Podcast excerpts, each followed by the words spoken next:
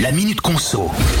On est ce lundi, le 1er mai, jour des traditionnels changements à prévoir avec ce mois-ci, bon, pas mal de hausses à retenir.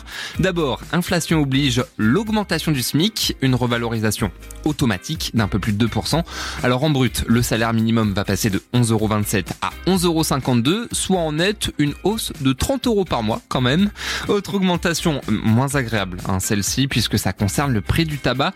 Certains paquets vont atteindre les 11 euros et il va d'ailleurs falloir s'habituer à somme, hein, puisque tous les paquets de 20 cigarettes, sans exception, vont passer à 11 euros l'année prochaine. Et puis vous en parlez, tiens, le mois dernier, la hausse des prestations sociales de 1,6% a eu lieu en avril, mais elle n'est visible qu'à partir du 5 mai prochain, et ça concerne aussi bien le RSA, la prime d'activité ou encore les allocations familiales.